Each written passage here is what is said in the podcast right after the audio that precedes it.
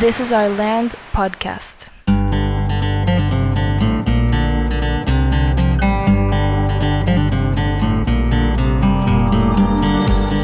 Esto es This is Our Land podcast. Estamos en el episodio 15 y hoy estamos, ¿qué estamos haciendo? Festejando, conmemorando la Revolución de México.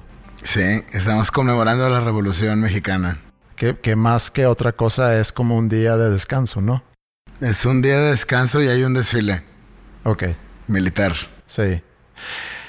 La Revolución Mexicana 1910, Ajá. el fin del 35 años del por, por ¿cómo se por, Porfiriato. porfiriato.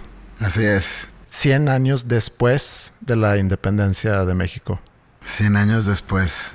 Y ahora estamos en el 2019. Con otra, otro cambio. Otro También. cambio, sí.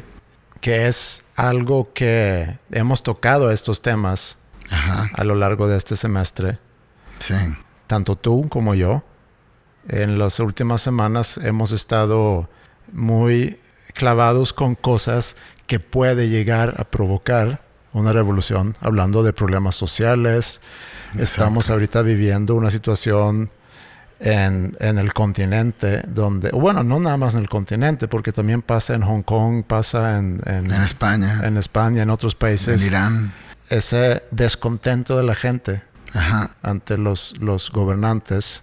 Sí, y, y básicamente es, es muy similar y es un poco lo que preveía Karl Marx cuando decía que a, a medida que haya en, en la- en estas clases se polarice y haya más desigualdad, lo que provoca es esa lucha, una lucha de clases. Sí, y tú me puedes corregir aquí, pero hablando del, de la revolución de México, que tengo entendido que Porfirio Díaz eh, pues logró modernizar a México y logró un crecimiento económico, pero que quizá solamente beneficiaba a, a unos cuantos pocos Exacto. que es como lo que hemos visto a la larga de la historia, que tarde o temprano el pueblo se levanta y tira para afuera los gobernantes. Exacto, y en el, en el caso, por ejemplo, lo que estamos viendo ahorita en Chile, que no es nada más que estés en contra de un sistema eh, que no funciona, porque aparentemente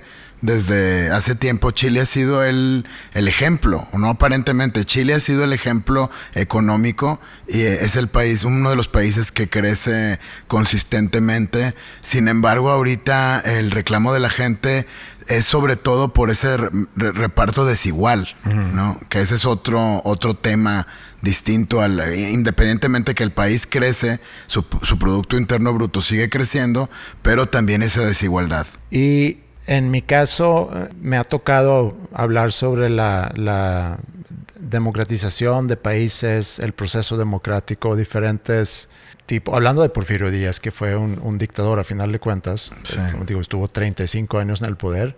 Y, y lo viví ahorita en la semana y lo que viví en la semana también se relaciona con lo que me toca ver en esta semana, que es otro tema que hemos visto, que, que tú lo viste en su momento hablando de la, de la ilustración, el derecho a, a la vida, a la propiedad y Sí. a la libertad. De John Locke, que propuso John Locke. Sí, que a mí también me tocó, ahorita me toca regresar, pero con un enfoque un poco distinto. Y lo relaciono con lo que con lo que vi en la semana pasada, porque habíamos platicado sobre, sobre la democracia. Sí, Y como mencioné en el episodio pasado, quise llevar a cabo como un pequeño proceso democrático en el salón sí, y, y elegir un comité sí, sí, sí. en representación de los demás, que no es nada nuevo, es muy común que en cada institución educativa hay un como un comité estudiantil Exacto. que tienen el derecho de, de empujar ciertas ciertas cuestiones que quieren cambiar, etcétera, ¿no? Sí, Pero con ellos, sobre todo, quise hablar sobre el, el cómo nos llevamos adentro de la escuela ajá, el trato, el respeto, eh, ciertas reglas muy básicas dentro del salón que en lugar de imponerlos, quise hacer el ejercicio de ver, bueno, qué puede salir de ellos mismos sí, para que haya una armonía para poder trabajar. sí, sí, sí.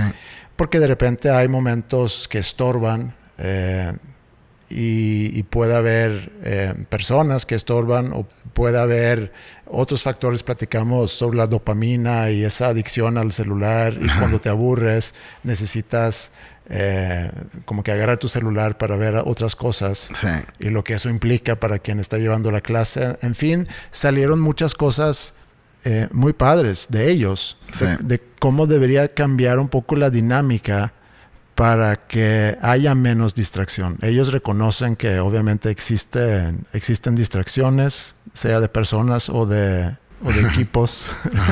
aparatos. aparatos. Y, y, tienen razón en decir eso. Yo me acuerdo cuando yo iba a la escuela, es inevitable que haya momentos donde, híjole, de plano, este está bien aburrido. Y no es que no haya cosas que no sean aburridos, porque en la vida va a haber muchas cosas aburridas que tienes que hacer y también tienes que aprender eso. No es fiesta constante, pura diversión. Pero necesitas saberlo manejar y, como encargado en sí de ese proceso o de la clase, tienes que buscar recursos que ayuda a que haya, haya más dinámica. Y hicimos un ejercicio también muy padre donde platicamos sobre las cosas que, que están funcionando muy bien y que queremos eh, continuar. Cosas que está sucediendo que queremos parar y cosas que no se están haciendo pero que deberían que deberíamos empezar a hacer. Y también ahí salieron muchas cosas padres. Y luego ya ideas concretas sobre los cuales el comité ya podía votar en representación de, de los demás. Sí, estuvo increíble. Tuve la oportunidad de leer todas las, las, opiniones ahí que, las, que pegaron en post-its en la ventana. Sí. Me gustó mucho y me llamó mucho la atención que independientemente de todas las cosas, desde algo que a lo mejor no es tan importante como tener un micro, que a lo mejor sí es, un microondas, eh, me gusta mucho que todos todos tienen las ganas de aprender. Todos quieren que haya orden y que haya reglas, ¿no? Y que haya consecuencias para poder facilitar. Si de por sí es difícil poner atención, pues con más, con todos los distrayendo al mismo tiempo, pues es más complicado, ¿no? Pero me gusta mucho eso. Me gusta mucho que ellos tienen la disposición. Sí.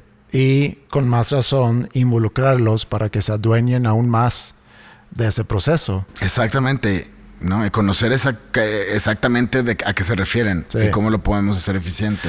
Está interesante porque ahorita vengo de una comida que tuve con una persona que es director de innovación en Dell, la empresa de, que vende computadoras, pero también tienen muchas iniciativas de salud, de educación. Él en particular se ha metido mucho por cuestiones de educación y trabaja en todo el continente en proyectos educativos, pero a nivel presidencia o ministro de educación también en, estados, aquí en el país con directamente con el gobernador, por ejemplo, y me contó de, pues, de todos los proyectos que hacen, eh, cómo lo hacen, platicamos sobre el futuro de la educación y estuvo muy interesante, pero de pronto te puede dar un vértigo eso, porque estás como, como cuando usas Google Earth empiezas en el universo y ves el mundo tan chiquito y escuchas todas esas iniciativas, todos esos modelos, todas esas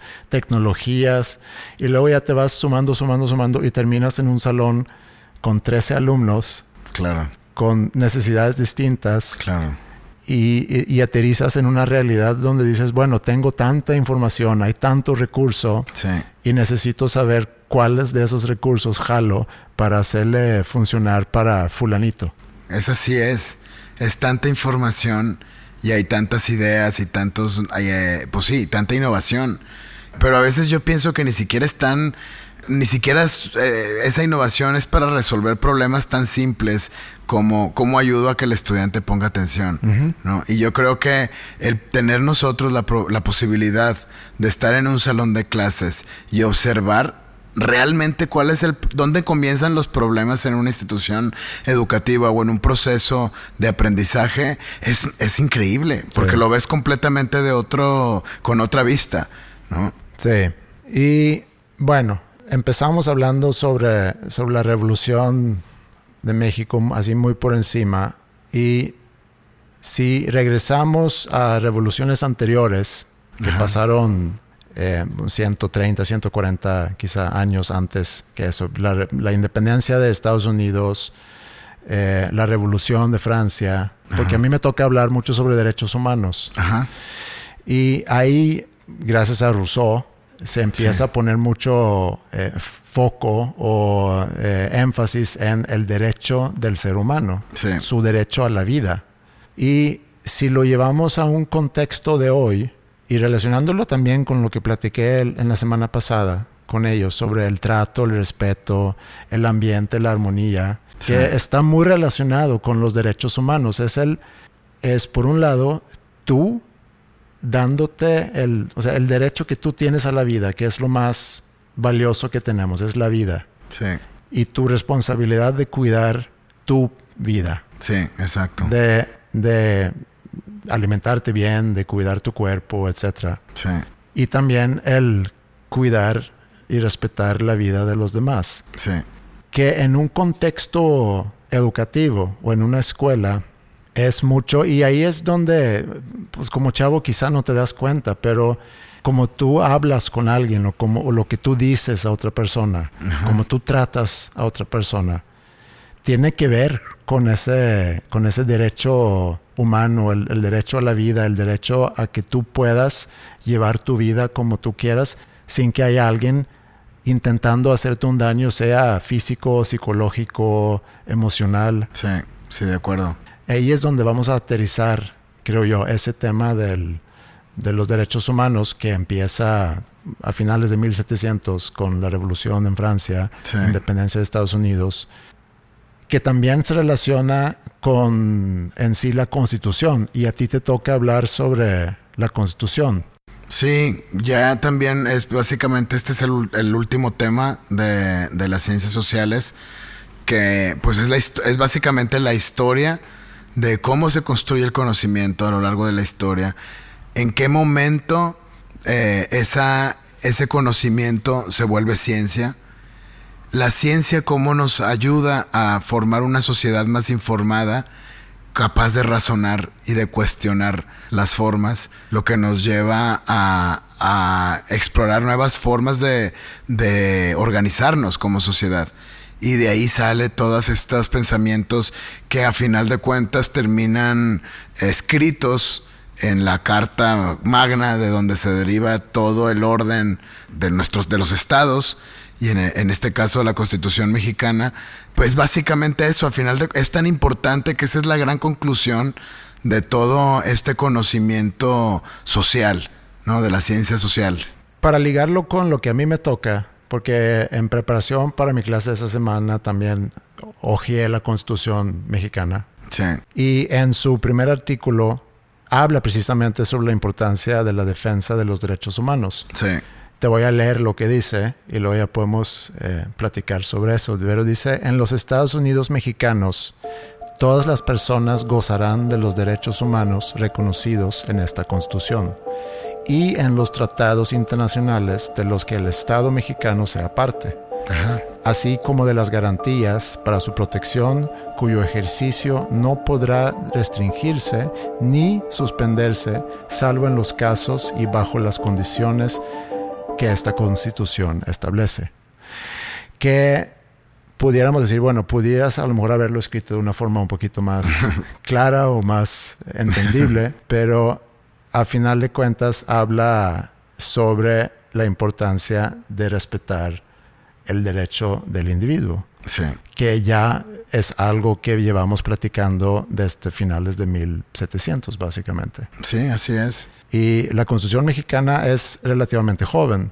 Sí, se publicó en el Diario Oficial de la Federación el 5 de febrero de 1917.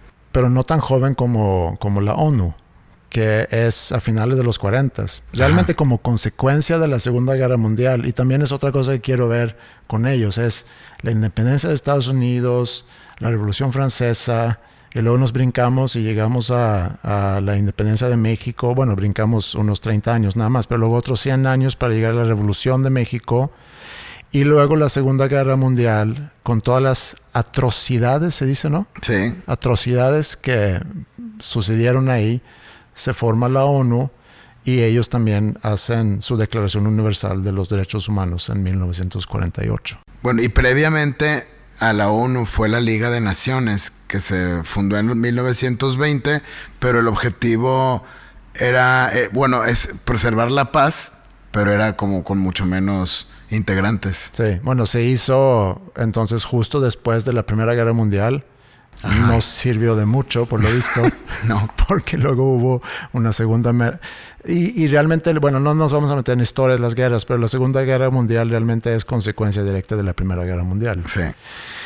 Eh, bueno, entonces tenemos eh, tela de dónde, de dónde cortar sí. para esta semana y que de pronto se pueden sentir como temas muy, muy grandes de hablar de derechos humanos, pero yo creo que si logramos aterrizarlo mucho a que entiendan sus derechos sí. y las responsabilidades que esos derechos también eh, implican. Requiere, sí, estoy de acuerdo, porque es de las dos partes. Y por otro lado, es un muy buen momento este que vivimos para reflexionar, tomando como ejemplo lo que está pasando en estos otros países. Sí. Y ahorita regresando a la comida que tuve con esa persona, por, por tanta experiencia y tantos proyectos en donde ha estado involucrado, y hablando de la innovación, le pregunté, bueno, dime cuáles son, según tú, las cosas más importantes que, que deberíamos hacer ahorita en la educación para, para, atender esas necesidades que todavía no conocemos sí. del futuro. Y me dice, mira, sobre todo es el enfoque a, a desarrollar habilidades, que sí. también lo hemos platicado. Y también el que seas capaz de cuestionar absolutamente todo. De acuerdo. Y tercera cosa es tu capacidad de adaptarte. Entonces, digo, compartimos eso con, con él. Sí, lo exacto. hemos platicado aquí antes. Pero siempre da gusto escuchar a alguien más que, que está viendo cosas desde una perspectiva quizá más desde arriba, concluir lo mismo. Yo creo que eso es increíble y lo que nos toca ahorita enfocarnos en nuestro caso es, ya sabemos qué, ahora cómo lo vamos a hacer. Sí. Creo que ese sigue siendo nuestra, nuestro gran reto. Muy bien, pues yo creo que con eso podemos concluir este episodio. Me parece muy bien. Y nos escuchamos nuevamente en el próximo. Perfecto.